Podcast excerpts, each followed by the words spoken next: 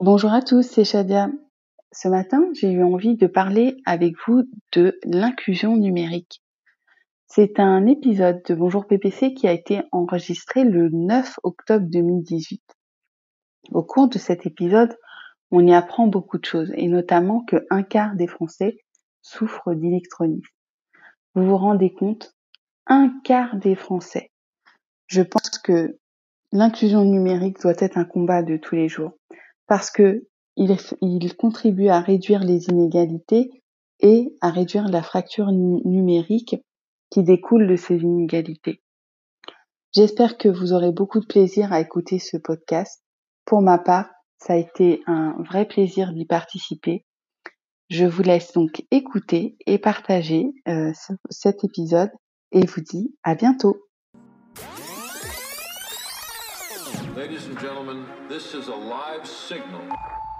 Aujourd'hui, on va parler d'un sujet qui m'est très cher. Ça s'appelle l'inclusion numérique. C'est un bon sujet, l'inclusion numérique. Est-ce que vous savez de quoi il s'agit? Alors, je vais vous donner quelques chiffres. On m'a envoyé hier plein d'informations sur euh, ce sujet-là. Il y a 13 millions de Français qui sont en difficulté avec le numérique. 40% des Français sont inquiets à l'idée de réaliser leur démarche administrative en ligne. Un tiers des Français estiment qu'un accompagnement dans un lieu dédié est le plus adapté pour maîtriser les usages numériques. 76% des Français se disent prêts à adopter de nouvelles technologies ou services, euh, ou, services numériques, mais dont les deux tiers progressivement. Il se passe quelque chose, on a un sujet, on a un sujet, et ce sujet, il est très clair, c'est qu'un quart des Français souffrent de ce qu'on appelle l'électronisme l'électronisme, c'est-à-dire que c'est un tout petit peu comme si ils étaient illettrés mais du numérique. Waouh, c'est chaud ça quand même. 2 millions de Français n'ont pas d'adresse email. Savez-vous que 6 millions de personnes ne sont pas connectées en France et que près de 74% des jeunes de moins de 25 ans s'estiment numériquement fragiles? Le sujet de l'inclusion, c'est tout faire pour éviter l'exclusion numérique. Tout faire pour éviter une fracture numérique entre d'un côté ceux qui auraient compris le numérique, qui en auraient l'accès à ces outils, à, ces, nouveaux développements, pourquoi pas demain à l'intelligence artificielle, et une autre partie de la population qui n'aurait accès ni aux infrastructures, ni à ces usages. Et donc le, tout le sujet, c'est d'éviter une fracture numérique très forte. Voilà. Alors qu'est-ce qui s'est passé? Quelqu'un a, masqué Genestram, je ne sais pas. Probablement, n'hésitez pas aussi à faire euh, de la modération, vous pouvez le faire sans, d'entre vous. N'hésitez pas d'ailleurs à mettre un peu vos commentaires. Alors, il y a une étude récente de l'Institut CSA qui indique qu'un tiers des Français a déjà renoncé à faire quelque chose, genre une démarche liée à des loisirs, un achat, parce qu'il fallait utiliser Internet et qu'ils ne le pouvaient pas. Un tiers des Français. Alors le Larousse, qu'est-ce que nous dit le Larousse sur l'inclusion? L'inclusion, c'est un nom féminin, bien entendu, c'est une action d'inclure quelque chose dans un tout, état de quelque chose qui est inclus dans autre chose. Mais là, on est sur inclure les autres. Voilà, c'est inclure les autres dans un tout. Et ce tout, c'est le tout de la société, finalement, c'est le tout numérique. Wikipédia nous apprend que l'e-inclusion, ou l'inclusion numérique, désigne l'ensemble des politiques et stratégies visant à mettre en place une société de l'information inclusive et non exclusive. On revient sur ce sujet. Inclure, c'est éviter d'exclure. Donc, et si on ne fait rien, mécaniquement, puisque les technologies avançant à une vitesse galopante et les usages aussi, si on ne fait rien, va se créer un énorme écart et la pente est de plus en plus forte. Donc il faut inclure le plus vite possible pour éviter, si on ne fait rien, d'exclure. Il est chaud le sujet de Jean-François ce matin, en fait. Donc il y a un sujet d'accès, d'accessibilité, l'accès à cette technologie, l'accès à ces réseaux, l'accès aux usages, ne pas rester enfermé, ne pas laisser les autres s'enfermer, ne pas laisser les autres perdre pied, éviter, tout faire pour éviter la fracture numérique. C'est un énorme sujet. Il y a eu un rapport qui est sorti en mai 2018. C'est un rapport et c'est des recommandations pour une stratégie nationale pour un numérique inclusif. Je ne sais pas si vous avez eu le rapport, il a été présenté euh, à Mounir Majoubi d'ailleurs, le, le secrétaire d'État en charge du numérique. Voilà, les recommandations, elles sont assez simples sur ce rapport. C'est outiller les collectivités locales par la mise en place de plateformes en ligne. Alors on peut, on peut regarder, c'est vrai qu'il y a d'énormes progrès qui sont faits sur le numérique au niveau des administrations. Moi je suis stupéfait, je, vous le disais il y a quelques jours, de la qualité de l'expérience utilisateur que l'on trouve de plus en plus sur tous ces sites des administrations. Ils sont, je pense qu'ils travaillent avec des, des, très très bons euh, designers, des très très bons euh, talents qui savent travailler sur la, user experience et les interfaces utilisateurs. Ça se, simplifie beaucoup. Et oui, alors euh, le vautour qui est en Ardèche se sent peut-être un peu concerné, c'est ce que nous dit Eva dans ma cuisine. Voilà, euh, du côté de Priva, j'espère que la connexion est plutôt bonne. Voilà, donc ces recommandations visent à mettre aussi à disposition un kit d'intervention rapide pour les aidants numériques. Hein, voilà. Il faut aider les travailleurs sociaux, les agents d'accueil, les aidants familiaux, les bénévoles, les services civiques pour qu'ils puissent accompagner les personnes en difficulté. Voilà. Il faut en sorte dans ce rapport de faire que chaque service public soit à disposition de sites dématérialisés, un peu miroir, permettant d'accompagner en face à face. Voilà, et donc il une douzaine de, il y a une douzaine de points là-dessus. Le sujet, je pense, je ne sais pas ce que vous en pensez. Voilà, donc le, le vautour nous dit qu'il a la 4G pendant 10 minutes consécutives et après ça lâche. Voilà, ça aussi, c'est un problème, hein. c'est un problème d'infrastructure et ce problème d'infrastructure peut créer une sorte d'exclusion numérique. Vous imaginez, c'est-à-dire que quand vous écoutez quelque chose ou vous participez à quelque chose, au bout de 10 minutes ça coupe et vous êtes déconnecté. Et puis le monde continue de tourner et le monde continue d'accélérer. Donc le sujet, c'est qu'on va avoir quelques nettoyages à faire. L'inégalité numérique. L'inégalité numérique, en fait, c'est un véritable facteur d'inégalité. C'est une inégalité réelle. Si l'on n'y prend pas garde, je pense qu'on peut condamner certains à vivre en marginalité. Ça va si, on, si on n'inclut pas mécaniquement, on le disait tout à l'heure, on exclut. Le site inclusion, alors Patrick Massieu nous signale le site inclusion.sociéténumérique.gouv.fr. Oui, allez voir le site. C'est très bien fait, ça amène à réfléchir. Et puis tout le sujet, on pourra se poser la question tous ensemble, qu'est-ce que chacun d'entre nous peut faire pour inclure, non pas pour exclure, mais pour tendre la main, pour filer un coup de main? J'ai une amie qui me disait euh, hier, là, qui m'a envoyé un message privé, qui dit l'intégration des juniors et des seniors, c'est la diversité qui crée la richesse, qui construit le futur. Il faut à la fois adapter toutes les formations pour que chacun puisse faire des rebonds dans chaque métier. Pour chacun puisse faire des rebonds dans chaque métier. Nathalie nous dit le décrochage numérique constitue un enjeu de société le numérique ne doit pas constituer un facteur d'exclusion, mais un levier d'inclusion. Ouais. Une amie encore me disait ne pas recruter des moutons, faire rentrer dans l'entreprise des profils très différents, ça dépasse le sujet du numérique. Et vous, qu'est-ce que vous pensez de cet enjeu? Qu'est-ce que vous faites pour ça? Alors Eva nous dit qu'elle fait partie d'un CEL, un système d'échange local, et quelquefois des seniors nous sollicitent. Ouais, Merci Jean-François, bienvenue dans cette balade de diffusion. Moi de mon côté, vous savez ce que je fais dans mon rôle de, digital évangéliste?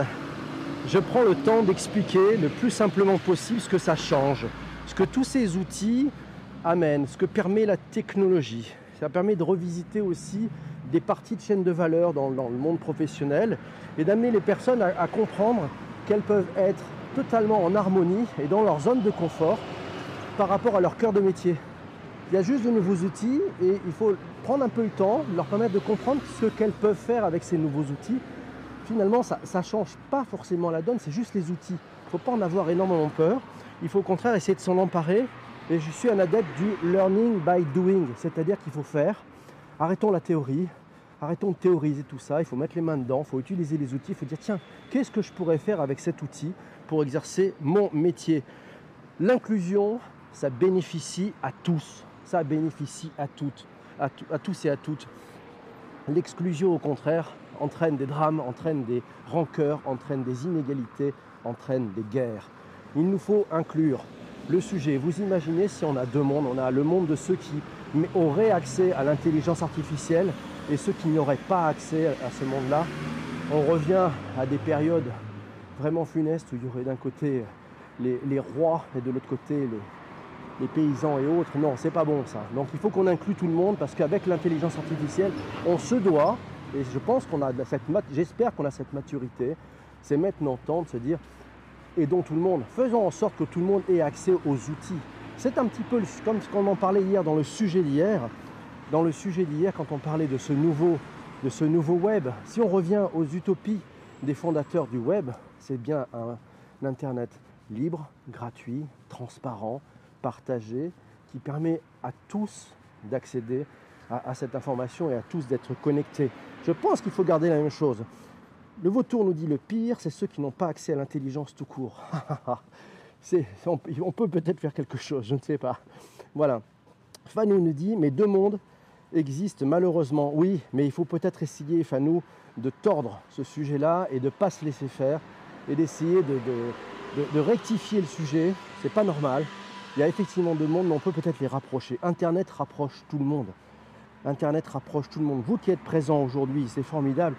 Quelles que soient vos origines, quelle que soit votre religion, quel que soit euh, ce que vous faites, quel que soit votre métier, quel que soit votre âge, on est en train de partager tous ensemble un sujet. Chaque matin, on parle de sujet du numérique. C'est peut-être aussi, et je pense certains d'entre vous m'ont dit, mais c'est super parce que j'ai appris plein de choses. Ben, c'est ça le but. C'est que finalement, bah, vous ouvrir des champs des possibles supplémentaires. Le but, c'est de faire monter tout le monde à bord du vaisseau digital. J'aime bien cette expression, faire monter tout le monde à bord du vaisseau digital. C'est tellement important.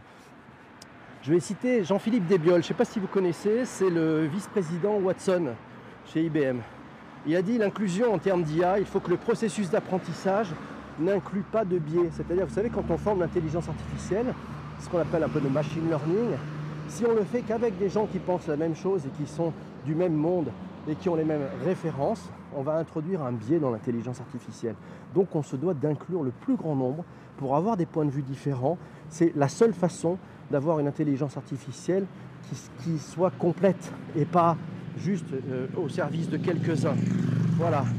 C'est assez facile, hein, mais bon, il y a une vraie problématique en fait, c'est aussi la, ce qu'on appelle la France de la ruralité, c'est-à-dire ceux qui n'ont pas forcément accès aux infrastructures. Et là, il faut les aider. Alors, Sam Ouraï nous dit bonjour, le déploiement réseau pitoyable en France. Et encore, tu sais, Sam, je pense qu'on a un accès. Je comparais les prix de nos opérateurs français avec les prix des opérateurs aux États-Unis.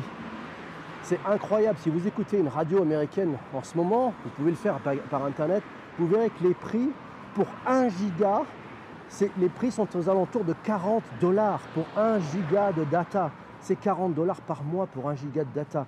Regardez chez nous, on a quand même des offres tarifaires aux alentours de 19 ou 20 euros qui me permettent d'avoir 50 voire 100 gigas de data. Donc on est peut-être dans une inclusion avec ce type de, tarif. Alors, Jean-François hier nous disait, j'avais noté ce commentaire, qui paraissait très bon, c'était de se dire nous avons une exclusion sociale faute d'utilisation des outils du numérique. Je partage ton point de vue Jean-François, c'est l'usage, l'usage et l'utilisation effectivement permettent à chacun de, monter à bord de ce vaisseau digital. L'enjeu qu'il y a, c'est que vous avez vu tous ces outils, ils se propagent à une telle vitesse. Et donc il y a des différentes vitesses. Et donc dans finalement on a tous différentes vitesses dans notre capacité à s'approprier ces nouveaux outils. Voilà. Et donc le sujet, c'est de faire en sorte qu'on puisse amener tout le monde. alors il y a des techniques comme ça, on appelle ça le reverse mentoring. Alors le reverse mentoring, pour moi, c'est absolument pas euh, un truc fait par des boîtes de consultants. Non, non, c'est des gens qui vous sont proches, qui vous ressemblent, qui vont vous aider parce qu'ils sont sachants sur un sujet et qui vont vous aider à comprendre ce qui peut se passer, les thèmes qu'il peut y avoir et, voilà, et comment ça marche. Deuxième point du reverse mentoring, donc ce ne sont pas des consultants, ce sont des gens normaux. Voilà, des gens en proximité, vous avez confiance. Et le deuxième point, ce ne sont pas des jeunes. Ce n'est pas uniquement des jeunes qui enseigneraient à des plus seniors. Non, ça peut être aussi l'inverse. Et pourquoi un senior qui est balèze en imprimante 3D ne peut pas expliquer à un junior comment ça marche? Ou un, senior qui euh, a un peu d'expérience sur les, jeux d'acteurs, voilà, qui sont toujours les mêmes, hein, que soit, euh, que ce soit digital ou hors digital, peut expliquer aussi à un jeune à mieux décoder un certain nombre de choses. Et donc je pense qu'il y a des côtés transgénérationnels où les générations peuvent s'entraider entre elles. N'hésitez pas dans vos commentaires. Alors, une partie des futurs seniors sera formée à Internet puisque c'est nous, nous dit Eva. Oui, Eva aussi. Mon fils de 25 ans fait des cours à certains profs. Exactement. C'est du reverse mentoring aussi. Voilà, et donc en fait, c'est le sachant. C'est le sachant sur un sujet qui peut expliquer aux autres. Et donc en fait, ça veut dire qu'on est tous sachants sur un sujet. Eva qui fait de la cuisine tous les jours à 10h, suivez-la sur son compte, Eva dans la cuisine. Voilà. Euh, ben, elle, est sachante et donc elle donne et elle, explique à d'autres et elle inclut beaucoup de monde pour apprendre comment on fait de la bonne cuisine. ouais, c'est peut-être mieux que de, je dirais, d'acheter des trucs tout faits. Voilà, la cuisine que l'on fait, généralement, elle est meilleure en termes de qualité. Voilà, donc c'est ça le sujet, c'est ça le sujet sur notre. 7h51, il nous reste quelques minutes. N'hésitez pas, vos commentaires, on les prend, c'est important. Et puis, on a, vous savez, deux rendez-vous à ce moment-là de l'émission. Le premier rendez-vous, c'est de trouver le thème de demain. Voilà, donc là, à vos, à vos idées, à vos sujets, de quoi voudriez-vous que nous parlions demain matin à 7h35 sur Twitter, en live, en audio, en direct, avec vous, avec vos commentaires sur le premier podcast live conversationnel, c'est Bonjour PBC. Alors allez-y pour vos sujets. Et puis on va faire aussi un rôti. Voilà, vous le savez, le rôti c'est le Return on Time Invested. C'est un peu notre rendez-vous de chaque, de chaque jour. C'est un peu la notation. Voilà, on va noter. Est-ce que c'était une bonne émission? Et je reviens demain, on met 5. Est-ce que vraiment j'ai rien appris? C'était pas intéressant, il n'avait pas la pêche, il dormait ce matin. Je lui ai 1. Voilà, à vous. C'est parti pour Fanou, merci. 5. C'est 5 va dans ma cuisine, merci beaucoup. 5 pour le vautour. 5 pour Cécile, merci mes amis, vous êtes adorables. Vous savez, ça donne la pêche, hein, d'avoir les 5. Euh, moi, je reviens demain, si c'est ça. Merci Patrick aussi. Merci à Massio. Merci Diandom, il est là, oui 4 sur 5, je n'ai pas eu le temps de me raser après la douche. Eh bien écoute, ça c'est vu, Jean-François, ça, c'est vu, on a eu des remarques. C'est trop court. Ah là là, le vautour, merci. Ouais, mais bon, on essaye de faire synthétique, packagé, euh, voilà, histoire de vous perdiez pas de temps. Je sais que le matin, vous êtes vraiment à la bourre. Le format audio, normalement, vous permet aussi de pouvoir faire autre chose. C'est Céline est là. Bonjour Céline, bienvenue. Alors, Céline, tiens, toi qui es fine observatrice de ce qui se passe dans le monde digital, est-ce que tu aurais un sujet que tu voudrais que l'on traite demain matin? Christiane, bonjour aussi. Tonia aussi, bonjour. Voilà, je vous rappelle, bonjour PPC, c'est vous qui choisissez le thème du lendemain. Voilà, et donc on va le faire tous ensemble. Je vous laisse euh, me proposer un thème.